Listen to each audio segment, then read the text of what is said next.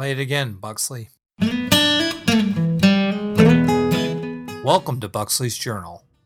Dear Journal, last time I told you I was going to do a little more exploring and try and figure out who was yelling at the top of that hill on Timeless Isle. Well, I didn't get very far. First, I headed out towards the center of the island, trying to figure out where to go, and it started raining. Adventurers.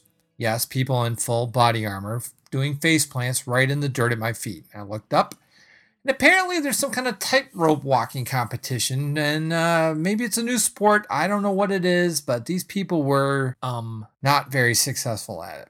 And then I came up to a cave and it had a monkey in it. He told me for a low, low price I could open a random chest and have a chance to win something that would almost equal the price of what it cost to open it.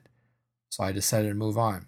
Then I found this lady asking trivia questions. You know, things like, what's Garrosh's favorite thing to use as a weapon? And what's the best way to carry a whole bunch of Draenei at once? Well, I'm not going to spoil it for you, but I'll give you a hint. It's the same answer for both.